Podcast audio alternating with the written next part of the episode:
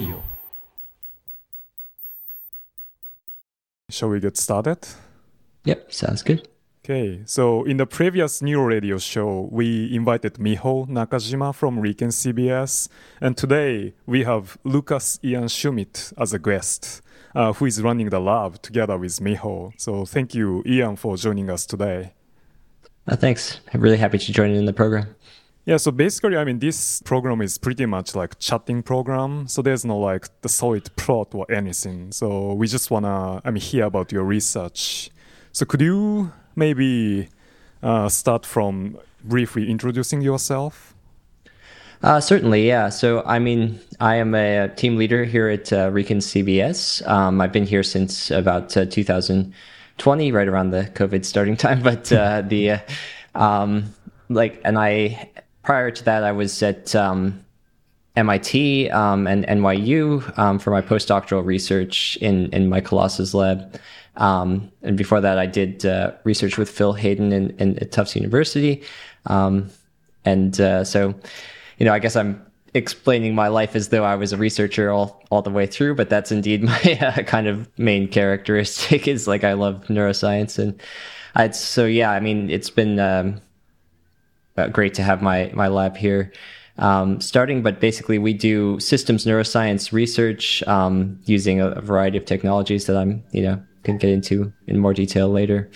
But uh, yeah, I'm originally actually from a small city uh, in New Mexico called Santa Fe, which so mm-hmm. Tokyo is was a bit of a new experience to me. But uh, mm-hmm. um, but yeah, it's a great place to live. So I see. So how how did you like got interested in neuroscience or more in general like science?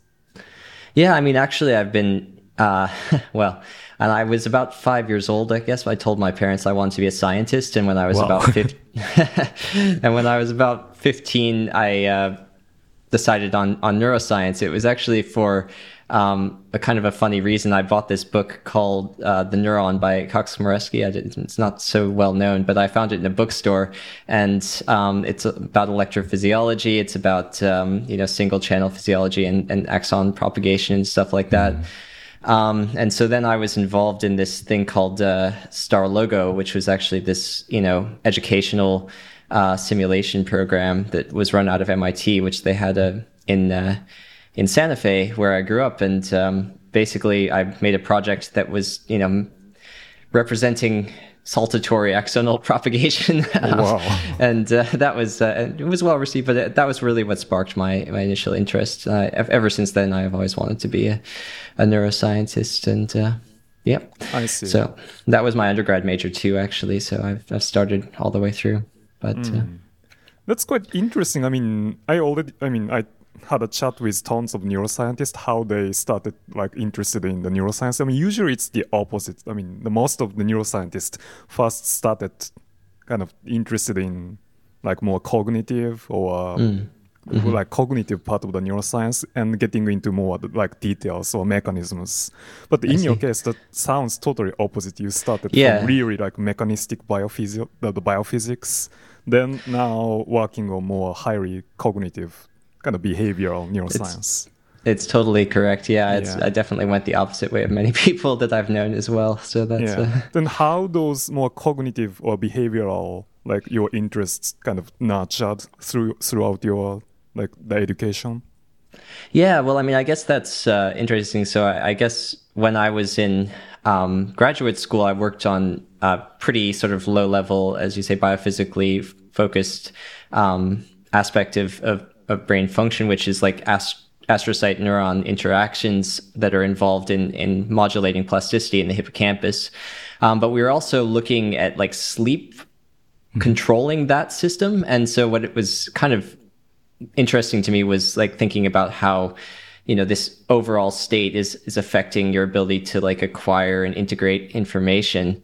And that was how you know i sort of started building into that. And I, I guess i also thought you know the the complex sort of cognitive aspects are quite fascinating and also sort of a leading edge. So I, I thought, it, you know, it was interesting to think of the brain as a system and, and um, you know, networks of neurons interacting was a little bit more, you know, is fascinating compared with uh, the single sort of neuron dynamics. Which yeah, I think also there's you know that's really feels like the leading edge still, and and it's uh, it's kind of motivating that way. I also really liked optogenetics. So like I didn't mm. do that in my uh, graduate school, but I had heard about it and was thinking about you know sort of the way of like creating interfaces between um, neuronal activity and and the outside world from recording, but at the same time you can get information from the neurons, but you can't really put information to the neurons. And so I wanted to try to go in that direction. But I think that's the you know the power of optogenetics is to sort of like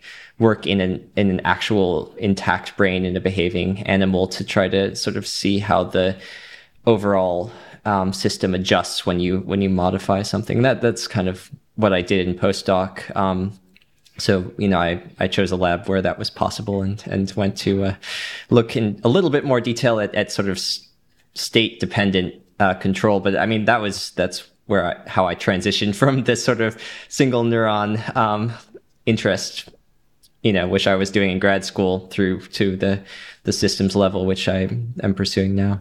Mm, I mm. see. I mean, I guess for me, it was you know the the state dependence became the sort of theme for, um, but in the end, I I really have been sort of trying to go faster and faster in terms of like the time scale of what we're looking at, rather than you know sleep being trans large slow transit transitions. Now I'm doing very fast ones, and in between, we were kind of doing the sort of when the animal was in the behavioral context. That was more, that was the kind of trajectory. And now I'm trying to go even a little bit faster, which I mm. can talk about later, maybe. But yeah, yeah, yeah. yeah. well, even compared to our own, like the cognition about the time, the the mouse behaves really quickly right? Mm. I mean, in, yeah. in, in, the, in, the, detection task or discrimination task, usually the reaction time of the mouse could be even less than like a hundred millisecond, which is yeah. super fast. Absolutely, they're quite they're quite quick, and they, I mean, I feel like they have a certain impulsivity, like that speed. The speed has served them, and so they they often we find you know we're trying to do these tasks that are fairly complex. The the mice like to default onto the behavioral strategy of just do it fast. mm. but uh, you know, so I think you have to, especially when you're studying mice, it's important to look at that time scale, and, and you get a, a sense of how they're your their brains are working at that time scale relative to maybe hopefully the, some of the slower processes that are mm. you know learning processes that they're they're also layering on top of that but, yeah, yeah, indeed so when you mm-hmm. joined the mike's lab you already decided to kind of work on quite complicated the behavioral paradigm or it just developed after joining the lab yeah that was interesting um, so I, I think when i first started there was a couple of different uh, directions open. And one of the things that you know he had been uh, with Matt Wilson uh, before that, and they were they were working on a hippocampal um, sort of sleep associated, memory associated mm, project. Mm, and I was originally thinking to sort of go in in that direction, um, mm. But actually. Um, there were we tried you know a couple of different behavioral paradigms to try to because i mean a, a big theme still in my lab which i took from that time was basically that you have to use behavior to engage um, functions of the brain. Mm-hmm. Um, and so that we were trying to do that in a couple of different ways. Um, but you know, the project initiated with we had two projects going, and sort of one of them merged into the other because the behavior worked better. Um, and I actually was yeah I was working on the um, the cross modal, which we call it, um, the uh, sort of sensory attention task. Um, mm There was also another one that was a little bit more sort of related to to hippocampal function. Um, and actually had originally wanted to do that, but I didn't uh, um, start with that. And in fact, the other one ended up working um, much more effectively. Um, so in terms of like getting the animals to do the behavior, so it was a little bit, you know, following that requirement of uh, of having a, a, behavioral task that can engage the function. We this is the the direction I ended up going is the attention based rule representation. Um, so that was. I see. So the sleep sleep related project or flavor completely dropped. In the end? Well, it was rather, yeah. I mean, so I think it was a pretty limited team at the time, and, mm. and they, it turned out that the work was pretty, you know, demanding. So in the end, one of them kind of disappeared, and the other one was merged in um, when the behavior worked a bit better. And yeah, I mean, I think there's you know there's some in that case, you know, I think there's some value in sort of keeping the projects um, based on their their effectiveness and how well they're. Yes. Um, in that stage, especially when I was just getting into it, it made sense to me a lot. I think later on, it was there were circumstances occasionally where like I felt like it would be better to sort of let people try and mm. fail, or maybe keep trying and, and change the the nature of it a little bit. But in that case, we were trying to really sort of get a get the lab actually was quite new, so it was getting things off the ground, and uh, it, yeah, so that's what we did. And yeah, it was kind of a it was the other person was totally fine with it. He was just, I mean, he was having trouble with the other um, other project anyway, and I think he just decided it was okay. But uh, it was, uh, you know, in the end, I I think it was really quite. Uh, I mean, a good choice, and and the uh, the discoveries we made with this was were very exciting and still a, you know a lot of foundational sort of concepts from that period are, are what I you know have inspired at least the work that I'm doing now. So. Mm, mm, mm-hmm. mm. Yeah, I actually read your uh, the, the the the thalamocortical paper really interesting, and we actually mm-hmm. already discussed a bit with Miho in the previous show, mm-hmm. but the, the it was I mean if I remember correctly it was the, the, the published together I mean as a back to back paper back to back papers with the, the Guo Inagaki et al. from the lab of Karel Svoboda, right? Yep, that's and, right. Indeed. Yeah, and, and in, in their paper, they actually handle, I mean, the, their finding was that the cortex and the thalamus kind of working quite similarly. I mean, both has the, both have kind of selective signal and making mm-hmm. the loop to the keep the information, I mean, the working mm-hmm. memory or more precisely, the, the short-term memory signal. But in yeah. your paper, the concept is completely, I mean, the, the framework of the papers looks pretty kind of similar, but the concept is completely different in which, in that uh, in your paper the thalamus is actually just amplifying the, the mm-hmm. what's happening at the level of cortex. So they are, I mean, yeah. the, in your paper, the, the cortex and the thalamus doing completely different jobs. So can you maybe elaborate on how those kind of differences could exist in kind of similar system in the similar like the task structure? Yeah, I mean, I think there is an aspect of task structure. I think there's also an aspect of the sort of neural substrates and the functions of the brain areas.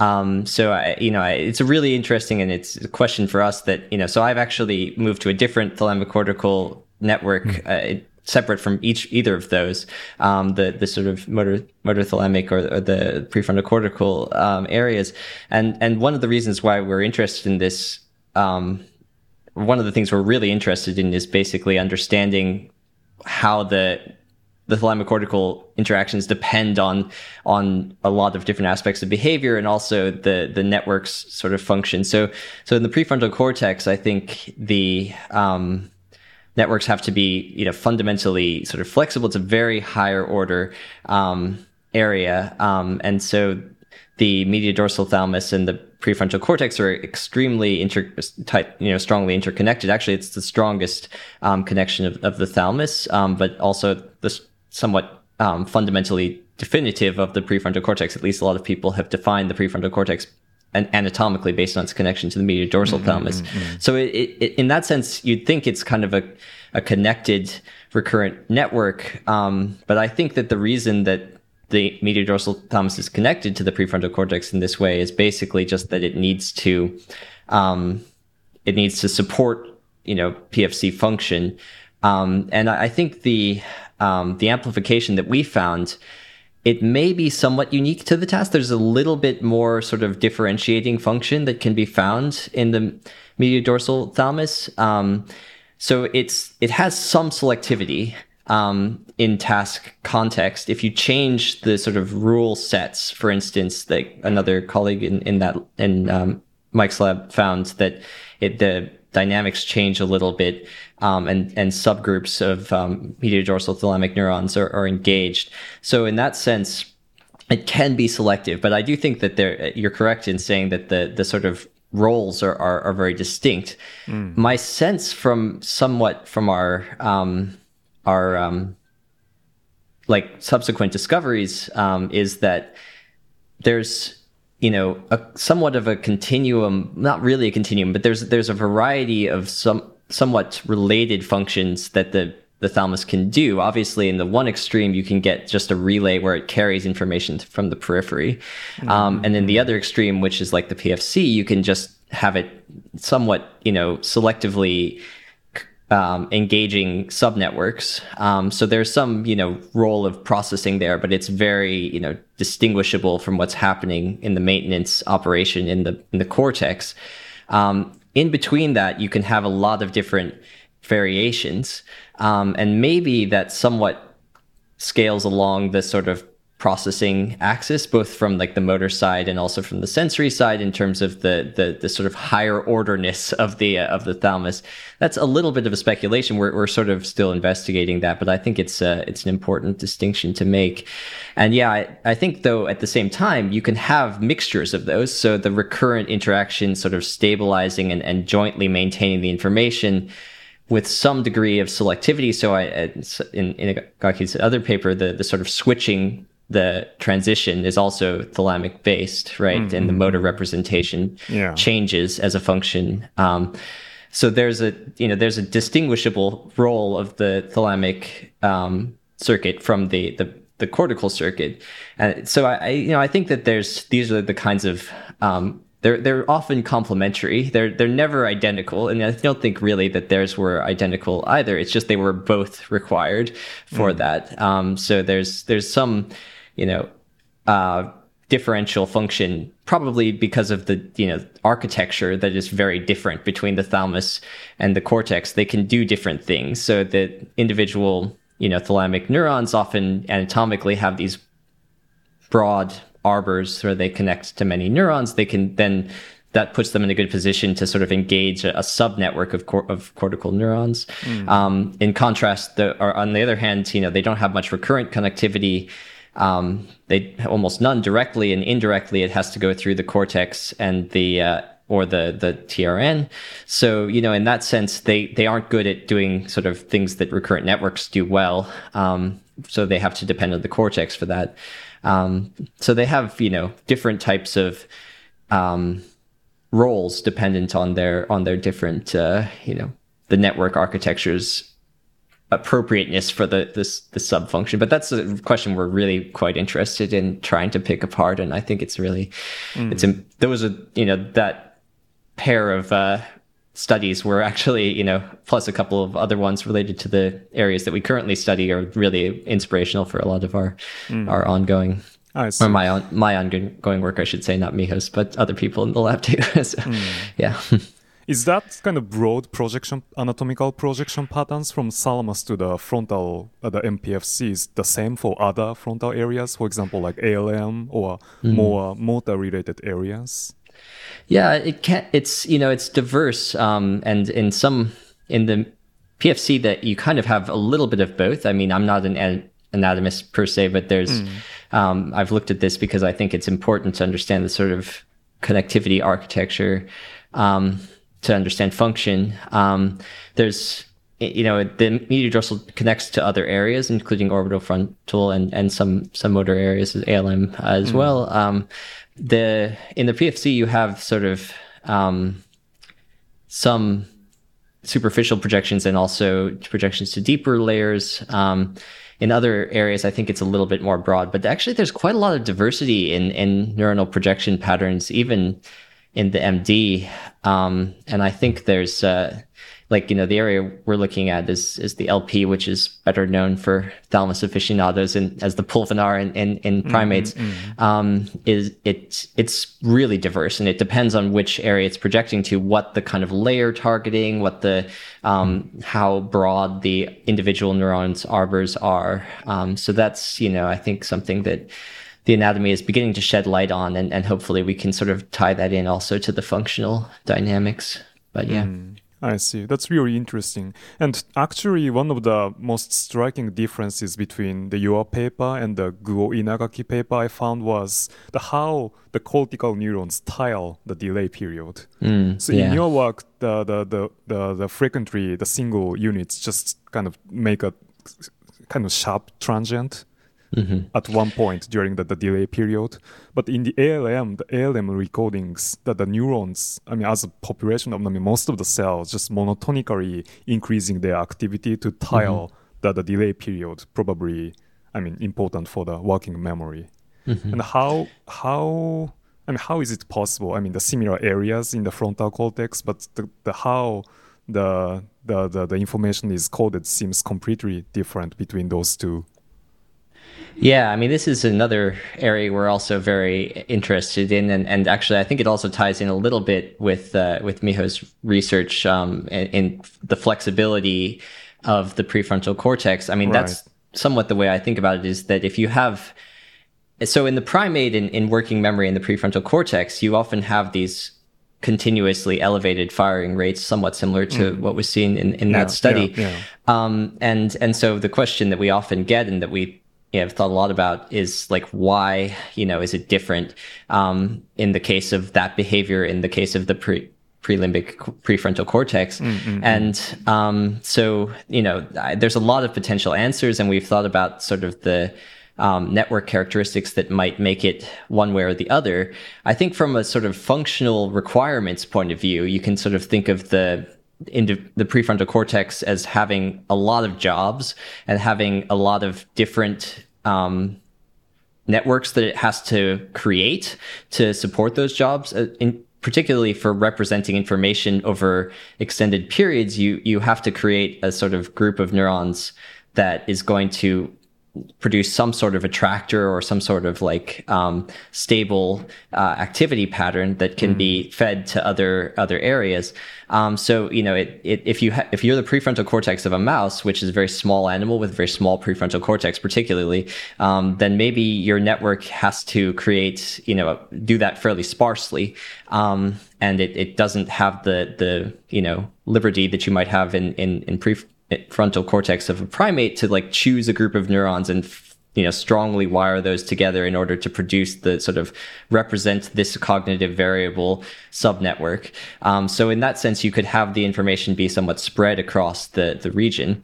Um, so for like a slightly more specialized network though you might be able to do that. Um, so i think in potentially in the motor net- networks you could do that. I mean this is a lot of speculation. One thing i can say though is that in the ppc which you know it's a little bit in the intermediate case, and that's one of the areas we're studying. We we have to in our um, you know research, we're interested in storing information for pretty long periods of time, but not long enough maybe for long term memory.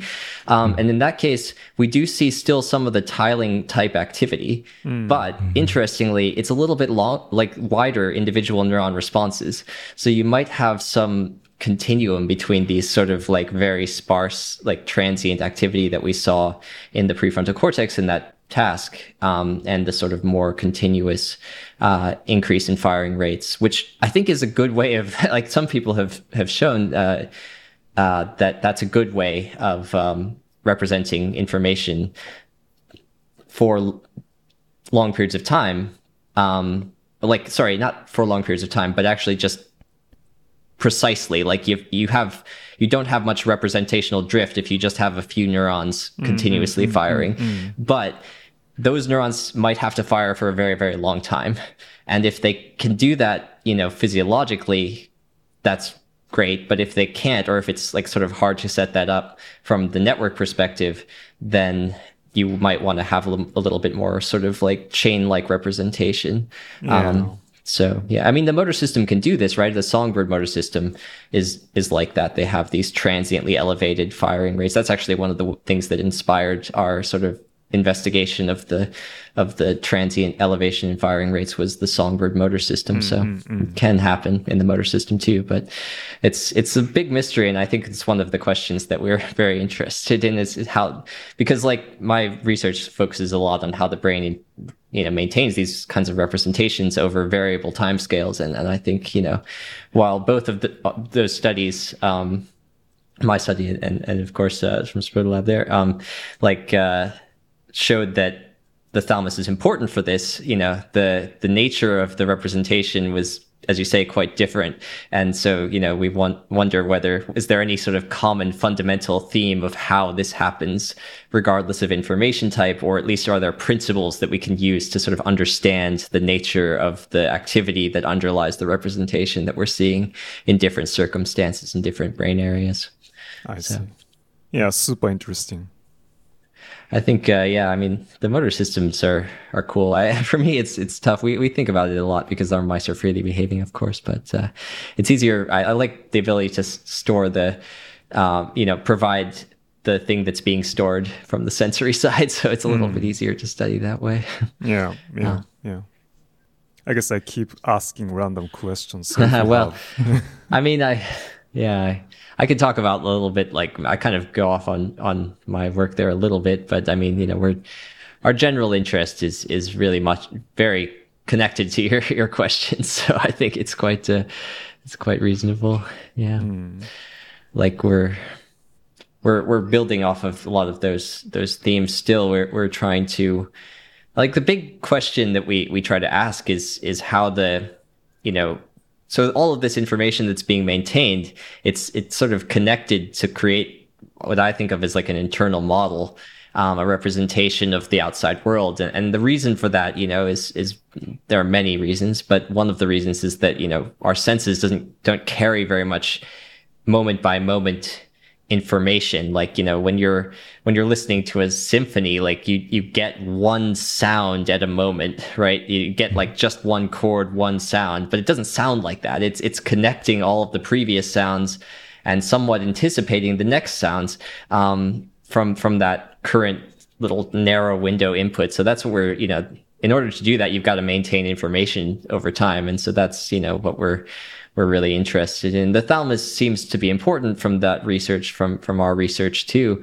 um, from others as well. You know, it's kind of a growing area now um, that um, from I think started from a lot of those papers, but it's kind of really um, like understanding that is is a critical question because it's not it's not long term memory. It's just it's maintaining information, putting it together, updating it, sort of changing the representation. Um, so that's what we're we're really, you know, still pursuing, um, trying to to figure out the the dynamics. But I do think that the cortex and the thalamus, um, in multiple areas, you know, not even just limited to those three, but probably almost every thalamocortical network has some. I, I think anyway, that's has some role in, in in sort of maintaining information and also you know changing it gating it updating it um, is important as well from from some of that later later mm. research and I from see. what we're we're finding as well mm. um, in the PPC and Pulvinar.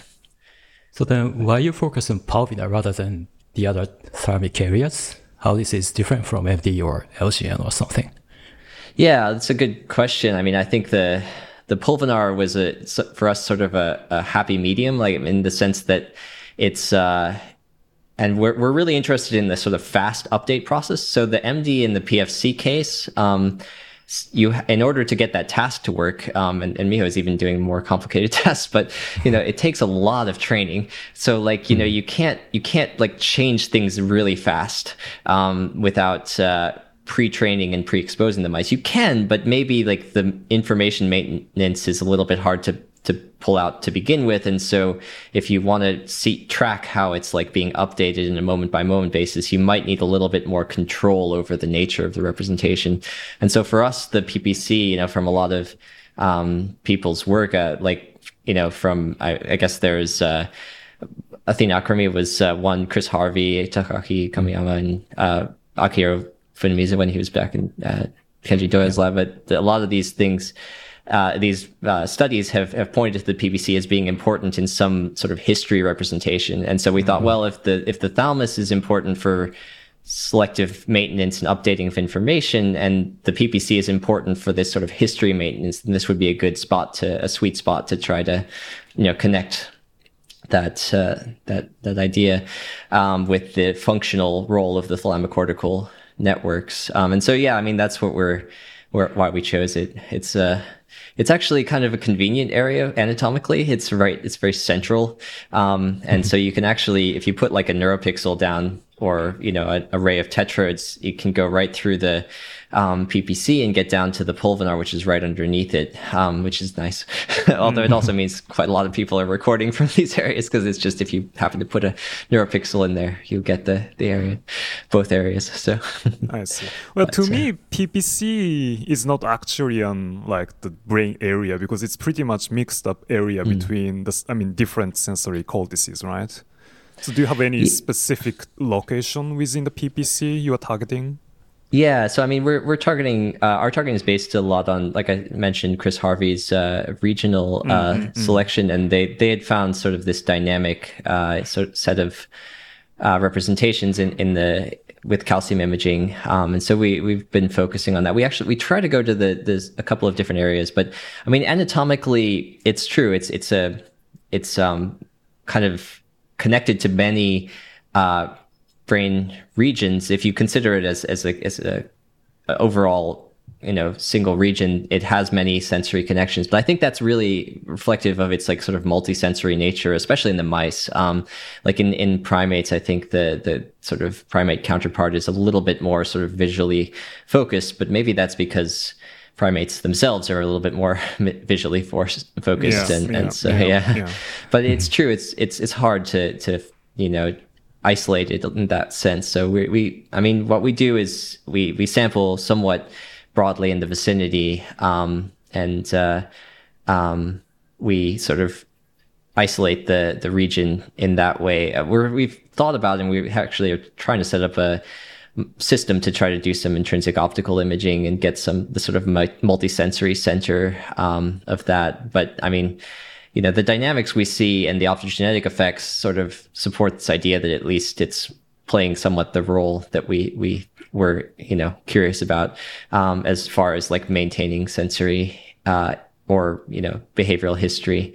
Mm. Um, I see. So you started with like the inhibition experiments. That's right. Yeah. Mm. So we tried a couple of, I mean, varied, not, so we tried different areas, but we didn't try like, you know, moving the optogenetic um, suppression location in, you know, very small distances. But we, we did find that when you suppress the the PPC, and actually the pulvinar is a little bit easier to to find um, uh, in anatomically. Um, it, it produced a, a pretty strong effect on behavior. It was very, I mean, actually, to be honest, I was originally thinking about trying to look into decision making because that mm. also involves sort of accumulation of evidence.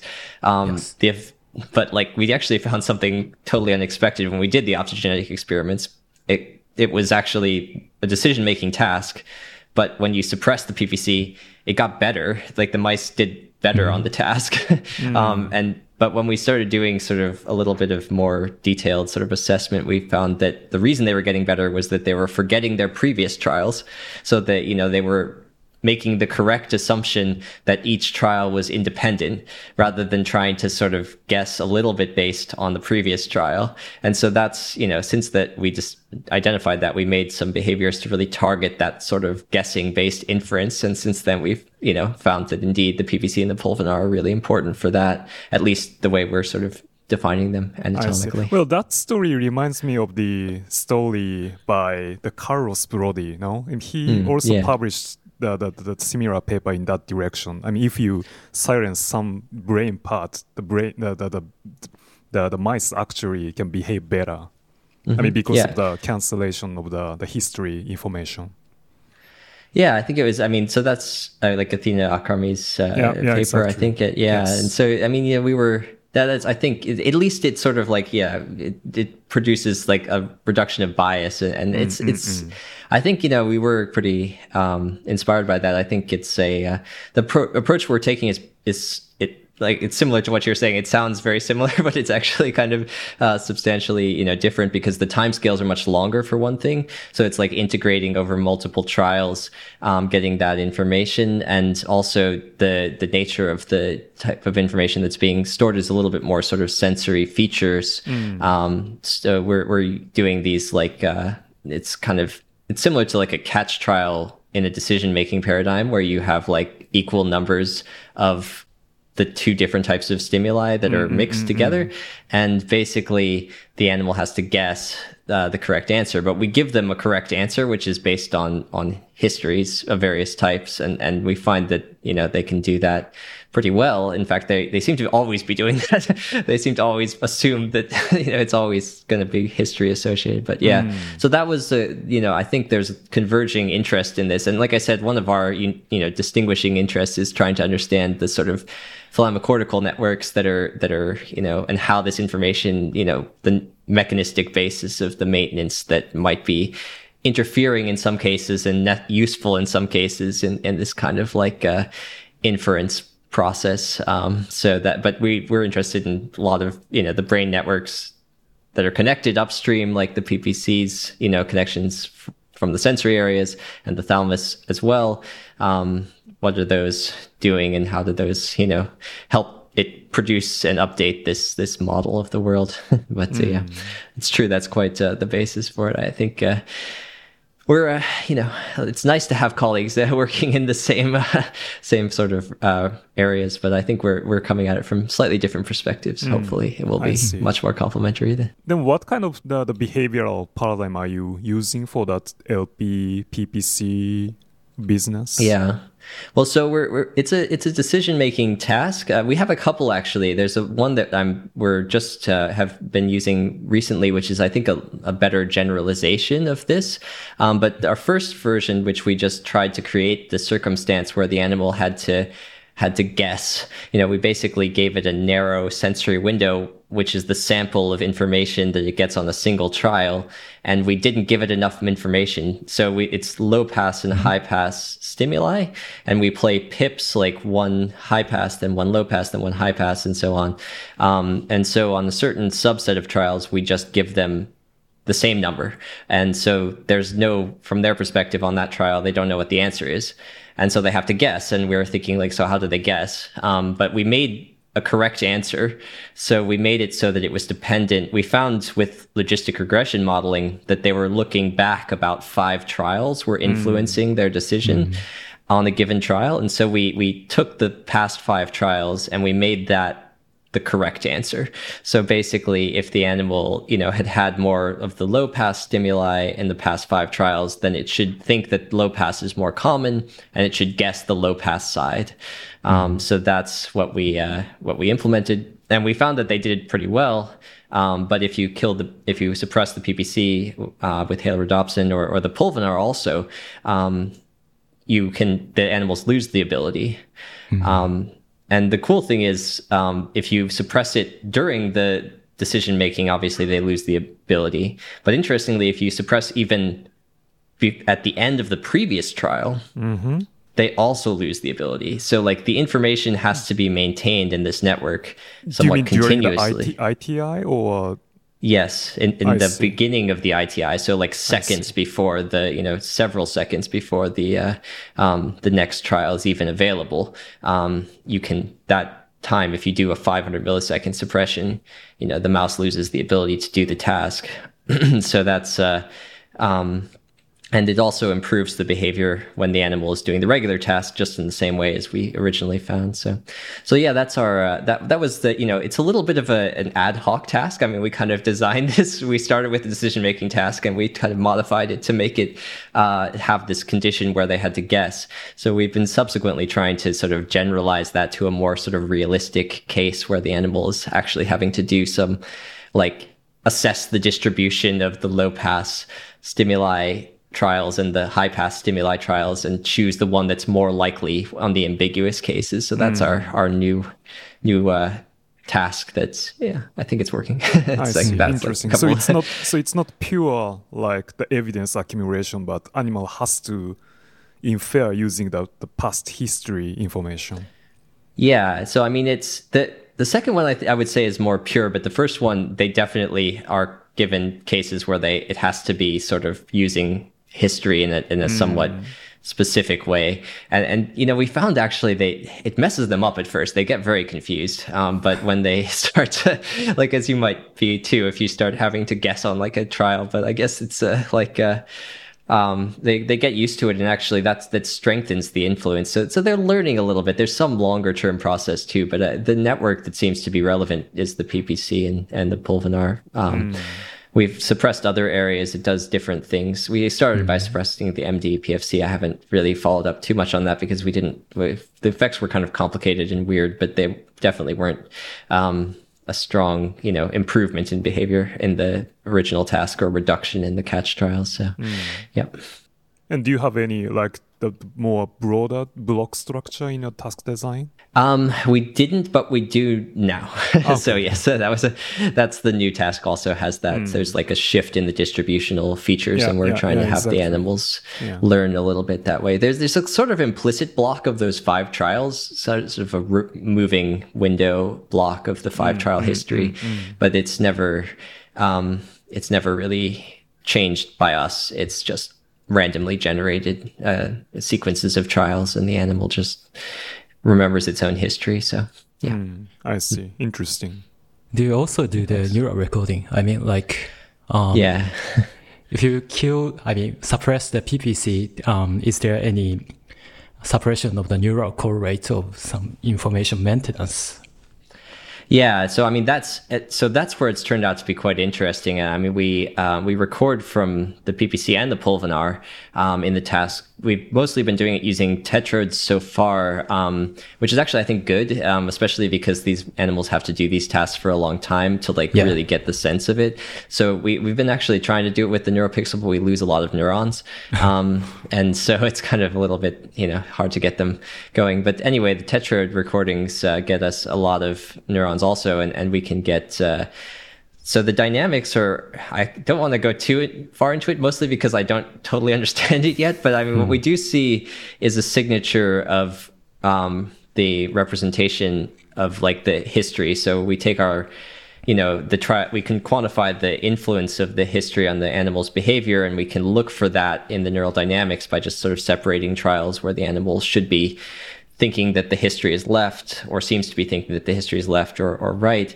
And basically, when we do that, we find that there are neurons that seem to, uh, in the PPC especially, that seem to respond preferentially for one. Mm. So this was a little bit what I was talking about earlier is that the responses are are still tiling time, mm. but they're mm. wide.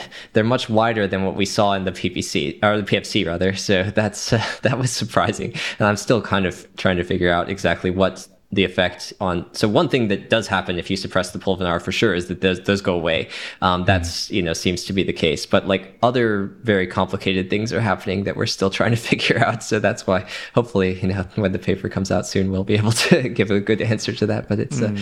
yeah it's uh, it's interesting dynamics. And i mean i, I think we uh, we'd like uh, to have both regions. We're going to try to do. I don't know as much about the um, suppre- effect of suppressing the PPC and the pulvinar, but they're definitely working as a team on this because mm-hmm. if you suppress the pulvinar, the PPC's representation goes away. And just like I was saying earlier, if you do it at the intertrial interval, it doesn't come back. Um, so it doesn't regenerate anywhere, which kind of makes sense from the behavior. But it seems like they've got to be kind of continuously interacting um, to keep the representation in the mm-hmm. in the network but I, I don't know what the division of labor is now and so that's like what your earlier question was uh, you know like some of the like roles the the separation of the roles of the thalamus and the cortex is like you know we were kind of expecting it to be more like the pfc md case but mm. it's at least substantially more complicated than that like it has some similarities in that sense to the the case of the the you know uh, motor motor areas. And uh, yeah, I'm not not sure what exactly the details are. We'll have to. We're still trying to pin it down, but. Um, it's, but it's good to have interesting uh, uh, results, and you just have to do a little bit more work to figure out what's going on, I guess. but mm. it's like if it was simple, we could have already published. But at the same time, it's, it's nice to have some more future areas to go into, I guess. Yeah, the ITI coding sounds really interesting. I guess the ITI is way longer than classic, the delay period, right? Mm. Then, yeah, I mean we're tens of seconds um, for five trials, so um, that was yeah I like see. the fact they were looking back that long is actually also pretty surprising. So Hmm. it's it, it varies by task. Our our task seems to having the catch trial seems to promote that. I think um, that they sort of like we sort of reinforced the tendency that was already there. Um, but yeah, Mm, I see. Interesting. Actually, these days I'm closely working with Jeremiah Cohen. I guess Mm. you're Uh-huh. familiar with his work as well, right? yeah, yeah, I mean, definitely. he's, I mean, he's what what he found in recent his publication is that in the actually in the PL, the MPFC, Mm-hmm. the, the the I mean, such the trial history, the the information is monotonically the, the coded in the MPFC neurons. Yeah, that's Yeah. but and but some like Brody you were talking about has also seen that sort of stepwise like um version in the PFC also in some cases. So I think there's this yeah, again, like you know, probably they're all right, you know? like I think the the sort of graded representation too. It's like but uh, that's pretty. I mean, how does that work exactly? From how like how is that implemented that you can get this sort of level, um, you know, specific? That's really interesting to me. I- So yeah. yeah. Yes. Well, I, I wonder. So, so you're working on on on, on that, and uh, Uh, yes, the, the behavioral problem was pretty close. I mean, we modified a little bit, but still, the the basically the history dependent dynamic foraging task. mm, I see. Yeah, Yeah. yeah foraging is really cool approach. Yes. Yeah, I mean, it's quite simple, but you can ask a lot of questions. Yeah. Yeah. Do you do some like reinforcement learning model fitting as well in your behavior? Yeah, so I mean that's a it's it's a, a bit of a challenge in regards to like how to distinguish the reinforcement learning from this sort of short term um, maintenance, and, and we're you know I think there's um, that's partly why we're introducing the block structure a little bit to see whether there's like yeah, a slower yeah, yeah. process that's shifting it to. Um, so that's yeah, I think reinforcement learning is clearly a part of it. Um, it's I think like to think of it as like supervised and unsupervised, you know, learning in in that sense. One being sort of trying to just assess statistics um, of the you know experience of sensory experiences, and uh, the other sort of being in a more directed way, trying to learn sort of strategies. So you know we have a, it's challenging to separate those in in our our case, but we've applied. You know, you can look at some reinforcement learning and. Uh, um, but it's uh, you know I I'm not sure which the separation because our current approach doesn't perfectly segregate them. So I think we'll we'll get more information when we introduce the blocks and uh, the distributional shift. Uh, that's yeah, I think there's definitely both. um, it's just what does one do versus what does the other do. Like the animals actually seem to use the the history regardless of whether they've been getting it correct or incorrect. I'm not sh- totally sure about that, but it seems like it doesn't depend so much about how they whether they've made errors or, or not. It's more or less just the sensory mixtures that they've heard. So, but I, I'd say you know, so in that sense, it, it seems a little just quantifying, you know, sort of unsupervised. But uh, yeah, it's a good question though. I think uh, we have to we have to fight, you know, the uh, sort of complexity of the, the task is always Yeah. it seems like a simple task. I like i was felt like i was going from a hard uh, you know easy, a very hard to train complex task to a relatively sort of simple straightforward task and actually sort of trying to leverage what the animal is doing like foraging too. You kind of leverage what the animal is very naturally doing.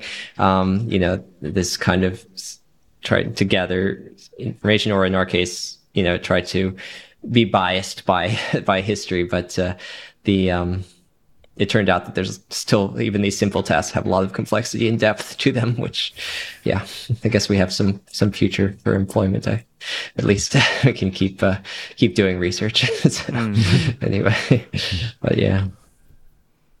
And for the current task, how long in general takes for you to train the animal? Because one of the motivation you switched the task was, I mean, the previous one was too too difficult to train the animal, right? Yeah, I mean that was you know just so we could get some more speed. Uh, they you know they they train up relatively quickly. It's it probably takes a little bit. We do it in stages to get them sort of the task structure and then the um, the later um, content of the task, and then we also sort of do this sort of block switching, or at least we're starting to. Um, the first two steps though are, are mostly what we've gotten to, and and uh, I think it, you know, it takes about on the fast mice. It still, still takes about a month and maybe a month and a half of, of training. Um, so it's still not super fast. Well, like we have had lot. some some smart mice, but like this is why it's a little tricky sometimes to use the like the neuropixels and things like that. It's like if we lose our neurons, then uh, I know some people have been able to get them longer. So far for us, it's been hard uh, to get them more than a month or and a half or so.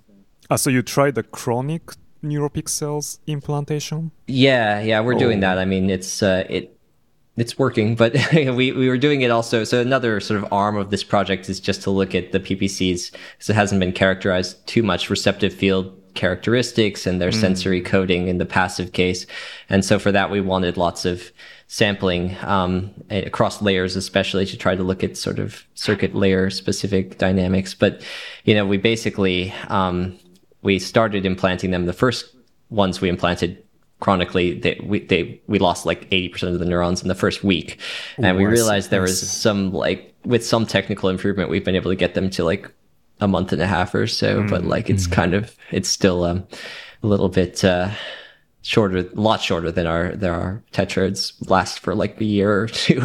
I don't know. It's a lot, sometimes mice die without ever losing that many neurons. So, um, but yeah, it's kind of a. So we're still using both technologies, kind of where they where they fit. Um, I think. Kind of diehard tetrode person, so but uh, and uh, yeah, we have some like you know I think you can use tetrodes in like ways that are not possible with the the neuropixel. It also helps to have like a wide. Sorry, I'm, I'm going on and on about electrode design, but that's my. Sometimes I think a lot about that, but Yeah. Well, NeuroPixel is fantastic for acute recordings, but for mm-hmm. chronic, I guess still there are tons of hurdles and challenges. Yeah, yeah. I mean, I wonder how much we're. I mean, curious about the biocompatibility issue versus just the sort of because like the mechanical structure, they've done a good job. It's very flexible. Um, it's almost the same sort of Young's modulus as you get from tetrodes.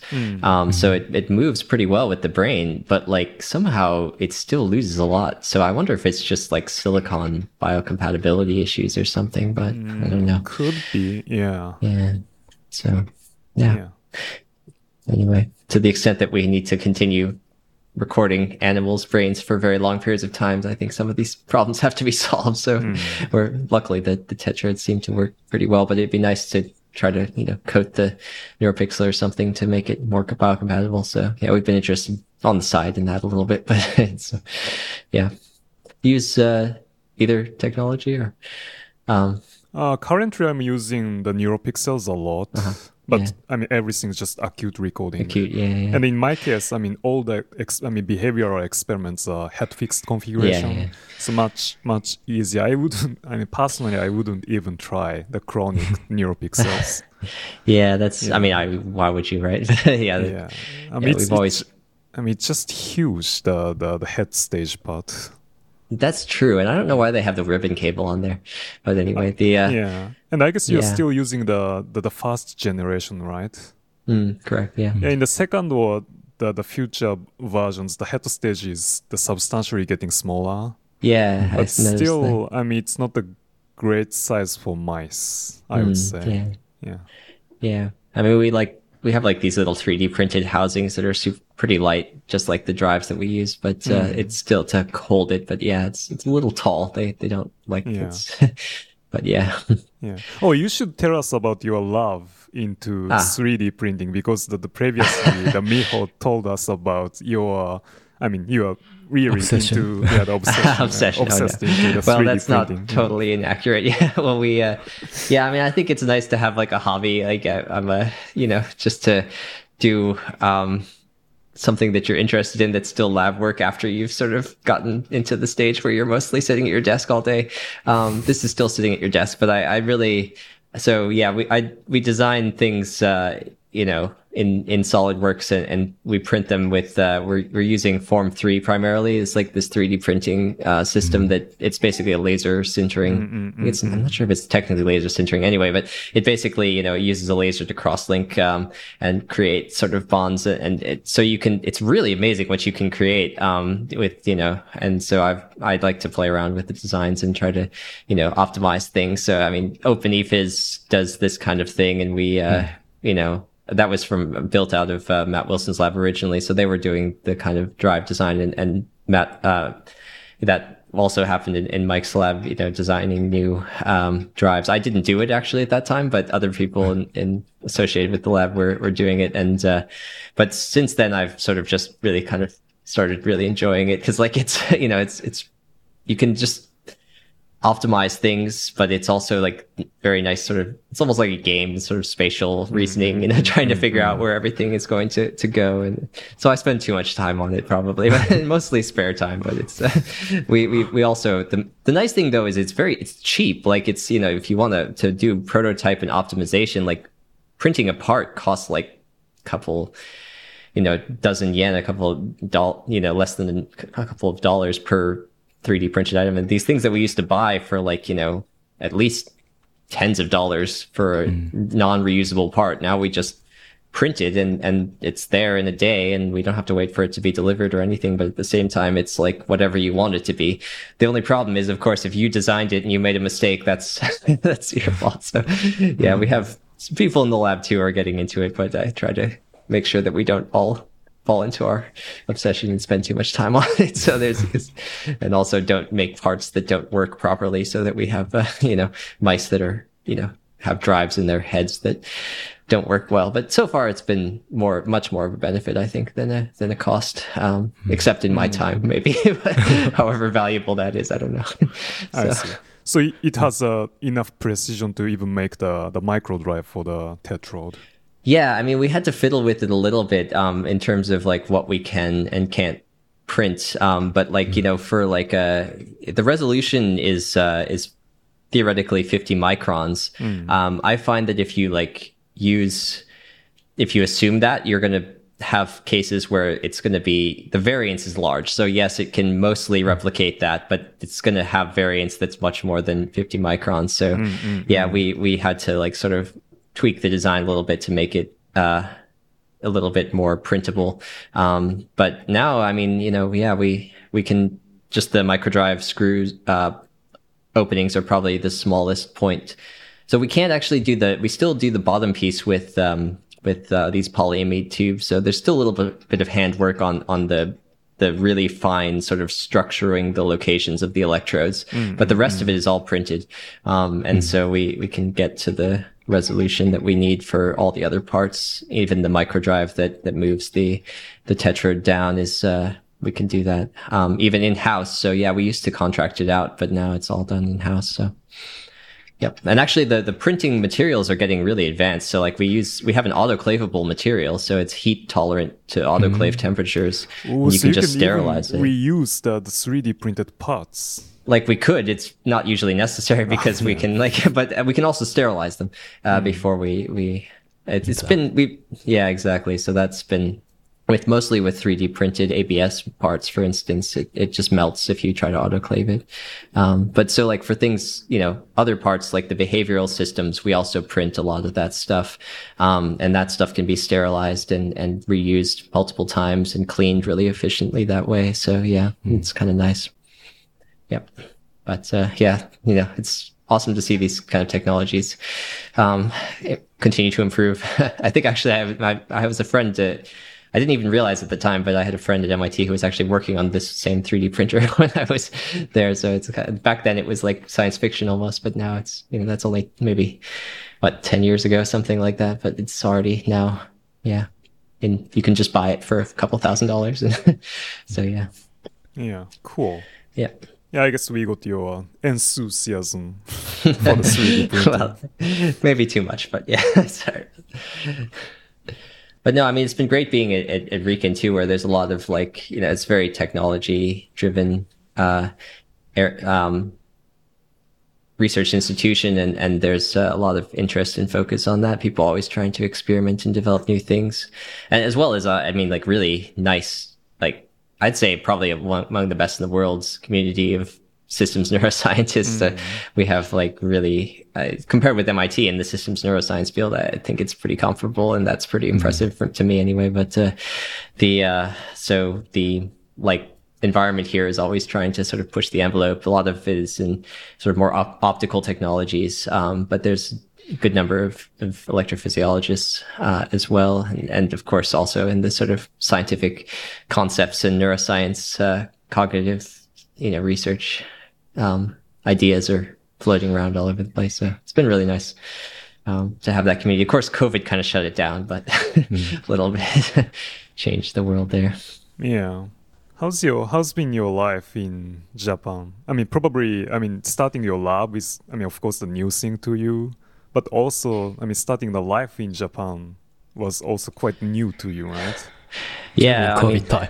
Yeah, yeah, yeah. It's, in some ways, it kind of insulated me from, like I said, Tokyo is for a person from a small city a pretty overwhelming mm. place to live. Like when I walk across the, you know, go into the subway and come off, and like there's so many people, but uh, just the, you know, spatial navigation around people. But that's uh, that took some getting used to. I'm still actually kind of getting used to it, but uh, the um, no, I mean, I, I I think there's a lot of really nice things, both you know Riken um, and and Japan more generally. Yeah, I think you know it's uh, the you know society is very um, I, it's a very collaborative society, very sort of like um, people have strong consideration for others. I mean, I think that really sort of was emphasized during the the COVID time and still everybody, you know, wears masks. Everybody's yes. protecting each other's, um, health and, and happiness. And, you know, I, maybe that's sort of like, you know, societally constrained. It's, but it's, it's good, I think. And it's really kind of different, I think, especially from when like New York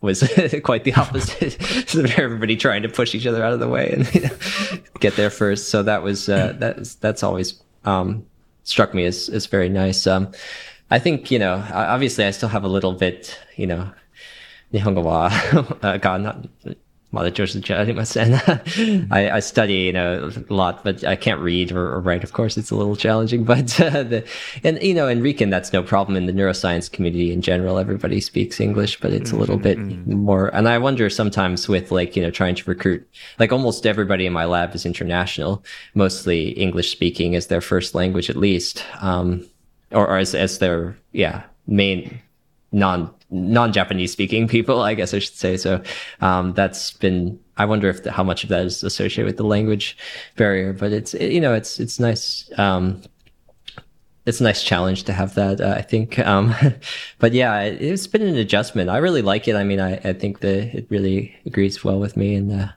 um, the at some point, I hope to be able to explore a little bit more now that we have like the restrictions less lessened and the risk of that reduced a little bit. So I haven't really, you know, we've gone to a couple conferences, but not really experienced, you know, mm. Japan outside of Tokyo. Although Tokyo's got a lot to to offer there just by itself. But yeah, it was a big change, though. I'd say. Um, but uh, I hadn't been back to the United States until two weeks ago for the first time, two and a half years after I got here, I guess. So for my brother's wedding. So it was kind of, yeah. Congratulations. But yeah, I guess it's probably the same going the other way to the, to the United States or to international from, from Japan. But, uh, you know, I guess it's, uh, it's funny. I, when I went to the tried to come back uh, when when I was going through um, customs, um, the guy at, at in the United States was very confused because he's just I guess it's not so common for US people to go live in other countries. So he thought I was coming back from a trip. And like when I started saying that I was working there, you know, he was very, didn't know how to process, it, had to get a, a supervisor. And then when, of course, when I said that I'm a neuroscience researcher, he's like, Oh, do you have any like samples or anything like that? so the international travel is a little, I actually haven't had that much experience with it because of COVID again, but like, you know, it's going to be interesting to see how that goes when we start being able to go to conferences more, you know, internationally. Yeah, mm. I see.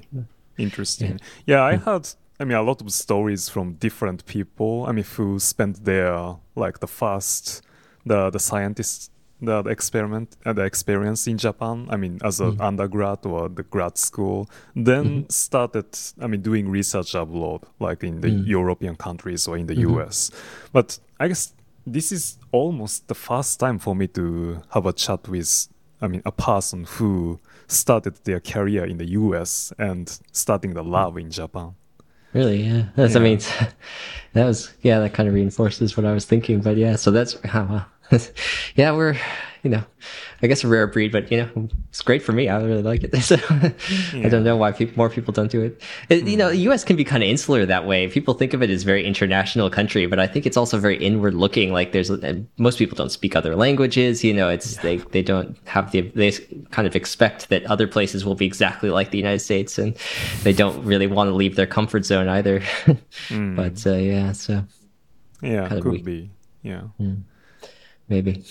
Yeah, at least it's good to hear that you don't have, I mean, that much, I don't know, that like the inconvenience doing research in Japan.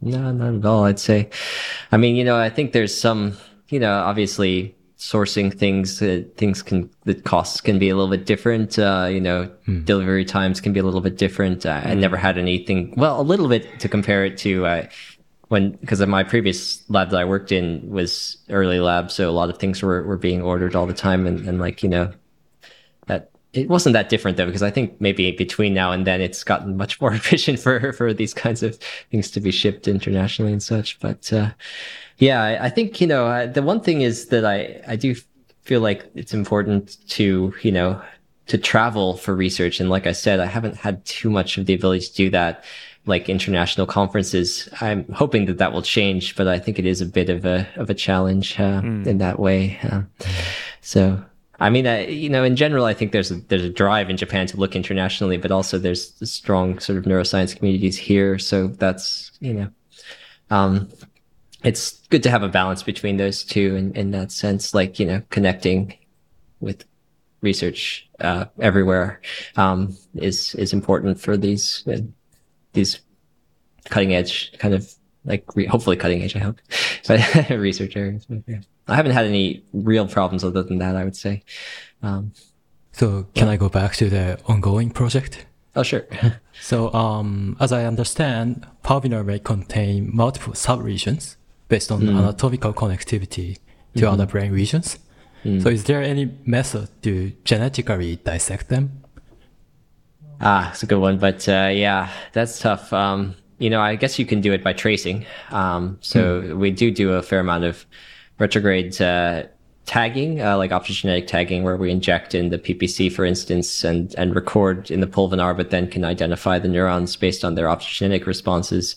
I Um, yeah, I mean, I think you know, increasingly, it's possible to uh, to sort of tra- trace these connections that way. Uh, genetically, it's it's tough. And yeah, I mean, that's not my expertise, but I, I actually, I think it's really important because it could be that there's, you know, anatomical there's i mean i would guess that there's definitely you know anatomically specific populations that are doing hmm. different things but at the same time even within those anatomically specific populations there could be variations in the the functional roles based on cell type and and i think yes. that's uh, it's been you know it's challenging to explore those things. Uh, and, uh, you know, I think the, uh, you know, ability now to like tag them and, and track them in the dynamics case when we're actually looking at their activity is, is nice from my perspective because it's, but it's, you know, you have to find them first. And there's a lot of, you know, variation genetically that is at least difficult to figure out why it is that way. Um, if not totally irrelevant and sort of random. Um, with individual genes changing between different cells may or may not be meaningful. So I think that's the challenge of like picking out the ones that are really fundamentally important, but it's going to be critical, I think. I mean, because otherwise it's hard to target um, therapeutics based on, you know, the mm. like an anatomical uh, locations or connections or anything like that. I mean, until we do maybe deep brain stimulation type approaches can, can do that a bit, but otherwise you've got to try to find the unique cell type to try to control it. And of course, also it might be just very functionally important. I mean, there's these, you know, the parvalbumin positive neurons in, in, in, primates in the thalamus seem to be very important and there's increasing sort of march, markers of uh, of different cell types also we used to i mean i used to work a lot on the we both used to, Miho and I used to work on the TRN quite a lot. And here, there, it also seems mm-hmm. like, you know, there's distinct genetically defined populations pretty close to each other, maybe not totally overlap, but not so easy to, to segregate based on their projections, at least, and also their sublo regional localization. So I think it's important to try to figure this out. But for me, it's, it's a little, I, I'm trying to figure out the sort of neural dynamics first and hopefully map that onto the genetics rather than because the that's my my background, I guess. But uh, I hope that that's going to be possible, and it's you know these resources that you have from like the Allen and other and large scale sort of uh, expression studies um, from a bunch of different institutions and individual labs are really powerful to try to do that, but for me, it's a little bit. I'm try, still trying to figure out how to use them well. so, not not yet. um, but yeah. I was asking this question because um, from previous episode, Miho said that um, she was making a lot of transgenic mice to label the thalamus. So, Yeah, yeah. No, I mean, I I guess she's uh, you know has worked on that a lot more than, than I have, um, and, and you know, but I think the the cortical diversity is is a nice place to look. It's at least a little bit easier. The the thalamic diversity, I think, is you know probably equally important, but is a little bit challenging. So I think we haven't decided to tackle that. Maybe that'll be a good collaboration project at some point in the future. Um, but yeah, we haven't haven't gone that way yet. Um, yeah, I think it's uh, you know it's useful and important, but it's it's tough. Uh, the, But yeah, I mean, at the same time, you know, the genetic heter- we are actually pretty interested in cortical diversity, cell type diversity. Um, that's one of the reasons why we what we want to use the NeuroPixel is is some at some point here to try to pick out the roles of especially interneuron subtypes and uh, um, in the uh, the PPC. Um, and hope actually the other thing that one of my people in my lab is kind of pushing this. I haven't quite gotten on board yet, but he finds a lot of different like dynamic properties, like waveform properties and things in the in the thalamus. Um, he's been trying to separate them by you know, he was separating the cortical neurons by waveform and he, when he was, but we have the same recording. So it just automatically happened with the, uh, with the thalamus. And he's like, look at all these different, you know, cell waveforms. Do you think this maps onto anything? And I'm like, probably, but like we have to figure it out. So, um, but yeah, like linking that to the genetic basis is, I mean, I think, you know, probably valuable, but challenging. So maybe when we find something, um, to start something up like that, I, we can do it. But uh, yeah, it's true. I don't know. What do you think about that? she wants to jump in, but yeah. Yeah. I think potentially possible, but we have to really start the projects that are really focused. I, I don't know how to do it yet. Uh, it's just uh, functionally. Like the waveform could, if we find the waveforms map onto a functional dynamic you know, subset, then we could maybe map that further onto genetic. Um, But it's uh, you know that's a. I think it's important though because otherwise you can never, like I said, the therapeutic aspect, but also like you just lose a whole dimension of the brain's, you know, how it's actually structured. You're just blind to, and you kind of can't see that there's this neuron type or this neuron type is actually doing something specific. It might give you like that's been incredibly powerful in like the hypothalamus, for instance, where these really well-defined cell types have like really distinct functional roles. Um, so that if we could leverage that kind of thing in, in the thalamus, I think we would get a lot of, uh, but it's, it's tough. so yeah. Well, I think still, I mean, it's possible, especially with the neuropixels, because I mean, due to the the way denser the contact in the neuropixels, mm. mm-hmm. with which you can actually see the spatial temporal the template, right? Not only the mm-hmm. the, the temporal the, mm. the the the spike waveform. Yeah, totally. And you get the, the, the location information kind of for free, at least on certain axes, right? So you get Yeah. like, if there's in the LGN, it's kind of layered in that, in, in primates anyway, it's kind of layered. In. Mm-hmm. But if you happen to find that kind of layer structure, then it it's, can help also.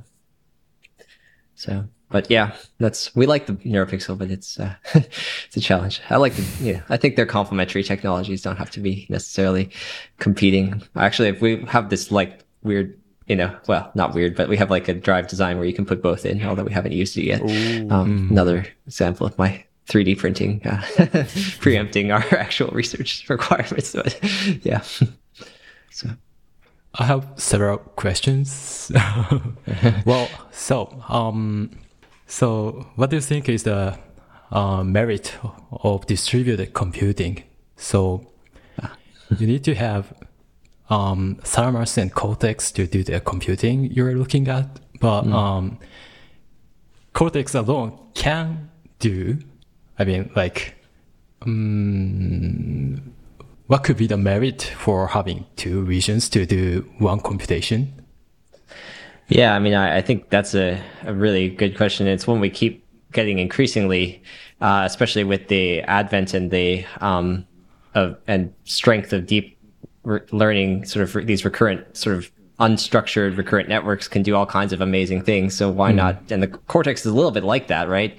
Yeah. Um, so why not just do use the cortex to do it? But I mean, I mean, I touched on this a little bit earlier, and I think it's actually also in in you know AI and, and, machine learning areas um, starting to become a little bit more evident. Is that if you sometimes if you structure it like the different you know components can have allow you to do things a lot faster and sort of more um, have add some functionality, especially in terms of of the way you process you know things at, at high speed. So like you can do it if you have a recurrent network and you allow it to adjust, eventually you will get your computation done. You will get your function implemented, but like maybe you don't have the time to let it learn. Um, and so you might have to have, so that's, you know, the trivial version of this is like receptive fields. Why do you have a visual system that's structured like a camera? Why not just have a recurrent network that just learns?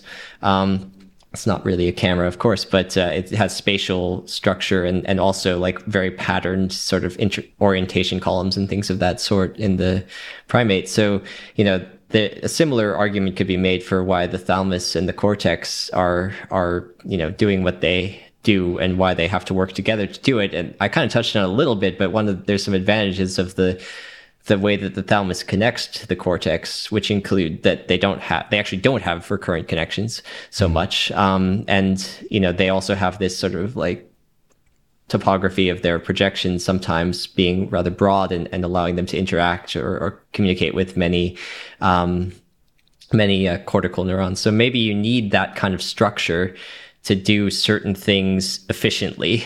Um, and so that's, you know, an area we're hoping to sort of prove. I, you know, I can't prove that now, but it, it seems possible that, uh, that these are kind of, um, constraints that are, you know, demand different types of networks working together, um, to do things efficiently, effectively, maybe. Um, but uh, I, I, you know, I think that also there's this idea that you know having a sort of parallel stream of uh, processing through the the thalamus is useful. But I, and I think those ideas are totally compatible because you might actually want the direct connections from cortical areas to carry information in a certain form um, or at a certain like level of detail, and then another pathway that's sort of regulating that either for sort of timing and coordination reasons or potentially for sort of like um you know chunking or or sort of uh, associating information going through. Um so that that's i mean why i think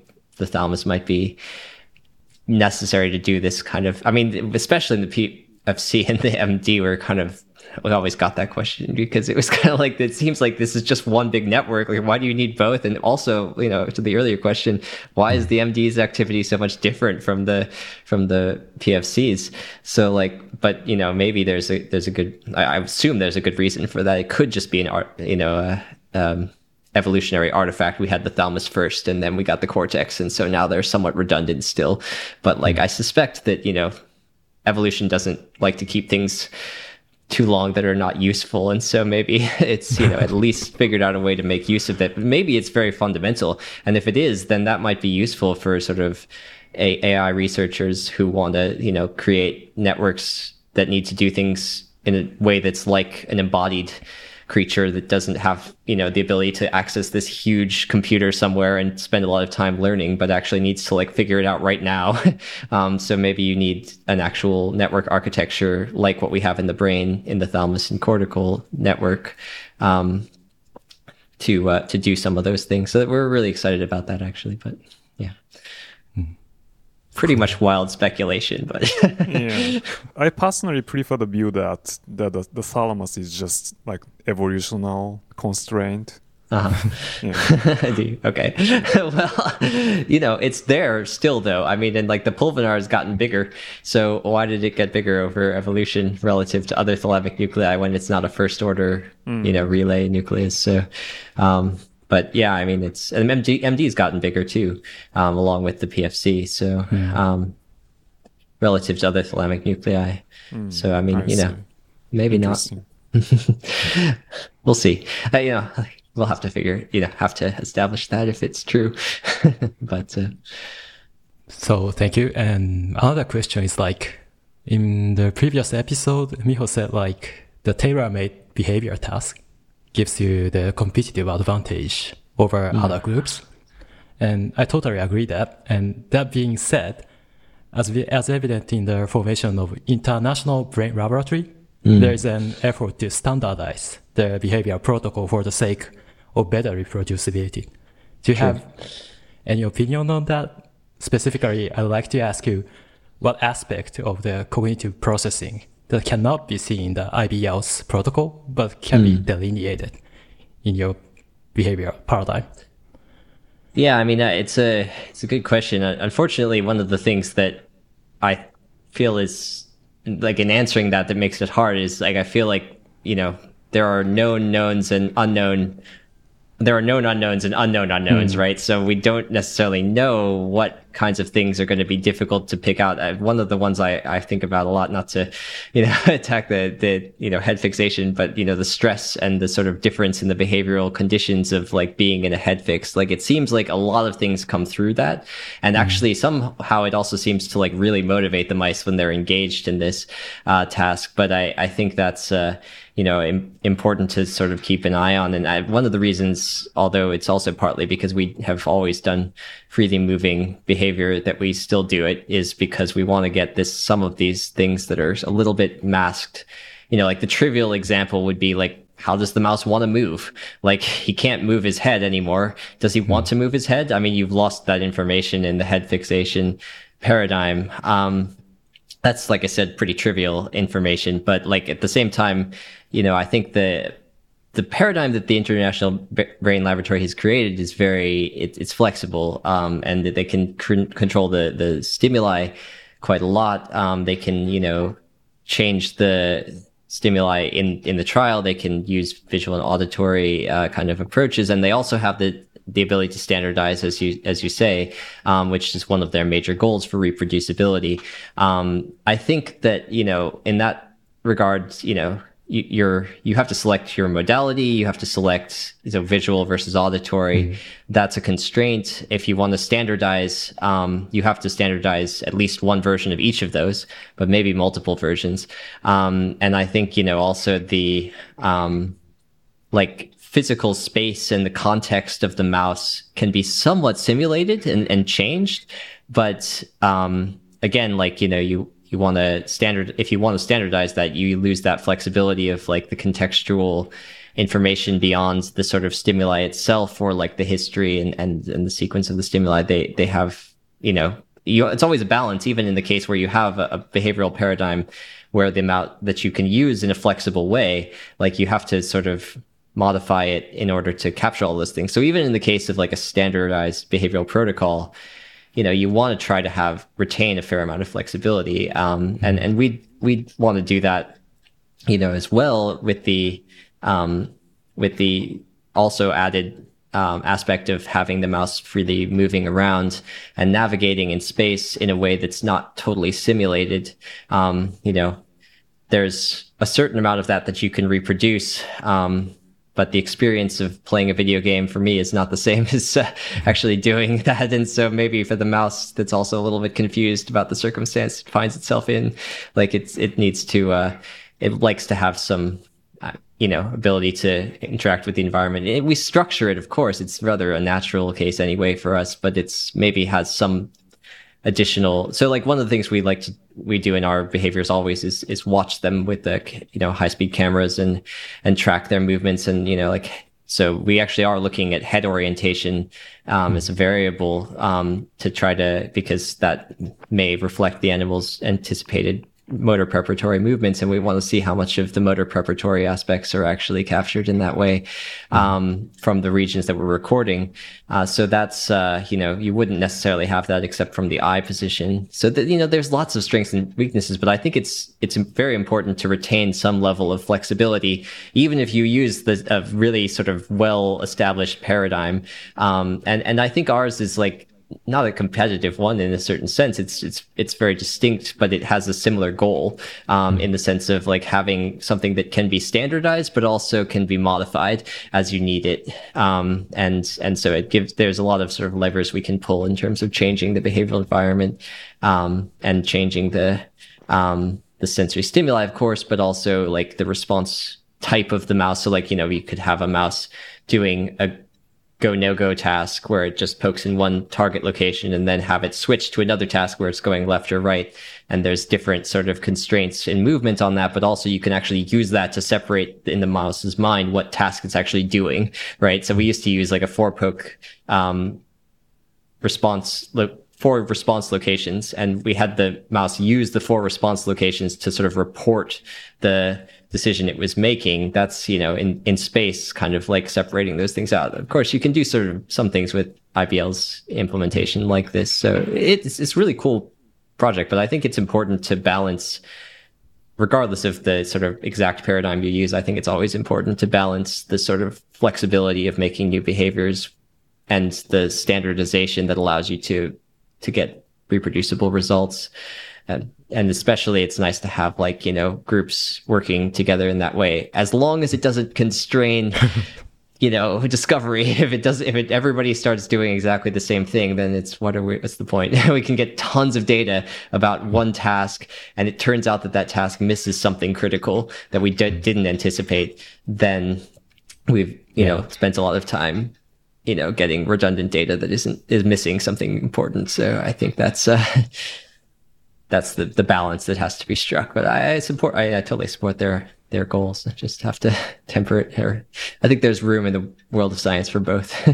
um, mm-hmm. Maybe we both have to do both. I guess. so. Yeah, I guess yeah. just neuroscience is still too young to mm. standardize mm. everything. Right. Yeah, so I actually like the current ratio. Like the most of the, I mean, in the world, most of the small labs kind of doing exploratory research to discover mm. something, then yeah, yeah. I mean only limited effort like IBL or Allen institutes. Mm-hmm. I mean pushing the reproducibility or standardization aspect of the science. Yeah, not to a, mention also like the systematic thing where you like yeah, put yeah, yeah. every region sort of not even paying attention to what you know, not really in a directed way, but like mm. thorough. Mm. so yeah. yeah, I agree yes. with you. Yeah. Totally. And I mean, I have to confess that, I mean, actually, like two days ago, I was checking the, the latest paper from the IBL, which mm was about the, the reproducibility for the ephys recording, not the behavior. Mm-hmm. Mm-hmm. And I mean, they should change the title. It's not reproducibility, but the title has to be the variability in the, ephys recordings. Yeah, right. And if you check the details of the, the their the latest paper, it just I mean tons of variability even you I mean, standard standardize the recording methods and the behavior as much as possible. There's still a lot yeah so yeah. i mean they may say that that's like you know part of why they're doing it but like maybe it's uh, at least not successful and maybe it's not even possible i don't know but yeah that's yeah. yeah. Yeah after reading it i mean the, the behavior paper was quite good. I mean most of the the labs kind of showed similar the psychometric psychometrics yeah function, but for the ephys recordings, I mean, too much variability. I was quite kind of pessimistic after reading the paper.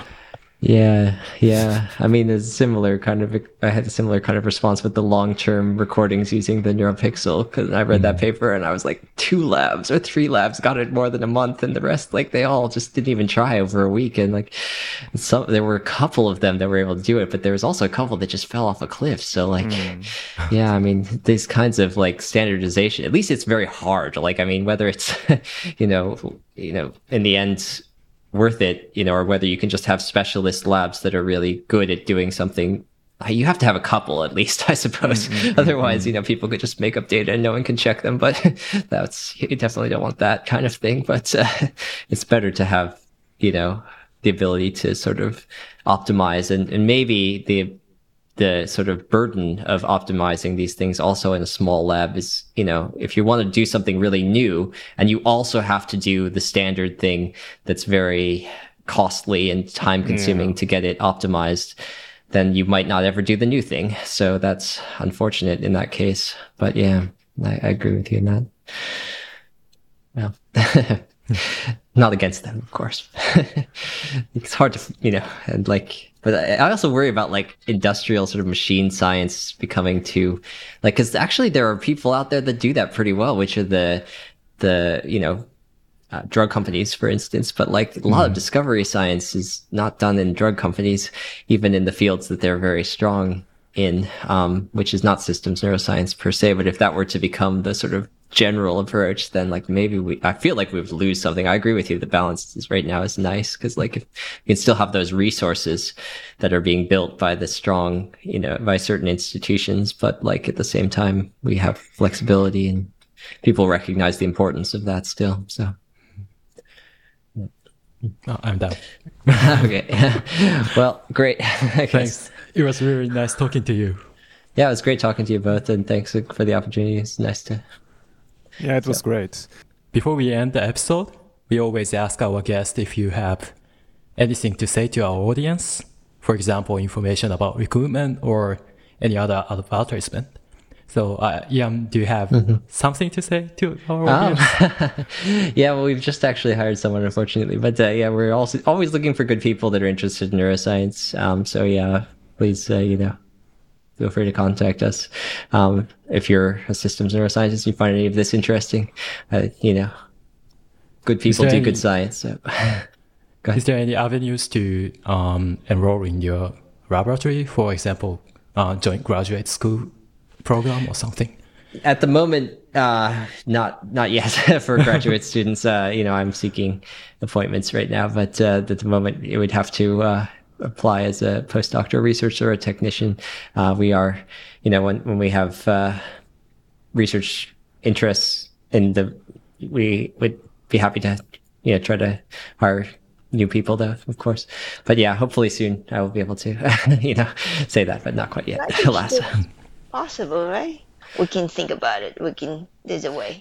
Probably. Yes, there are there are ways to you know there are positions potentially you know available and we can you know set. We don't have any advertised right at the moment, but it doesn't mean that there's no. Uh, No, but in a graduate student too, it's without the yes. assignments, it's possible. So true, yeah. I mean, I guess there's uh, so we have one joint graduate student. Uh, this is uh, um, who's um, um, and so it's possible to do that in principle. Yeah, definitely. So yeah, please contact us if you're a grad student. Thank you. Yeah. So- Yeah, I believe you are like the international the environment in your lab should be really good for Japanese graduate students. Mm. Well, yeah, we have one and we'd love to have more. So definitely would be great. So indeed. That is fascinating, fascinating note to end on. Thank you very much. All right. Thank you very much. Thanks a lot.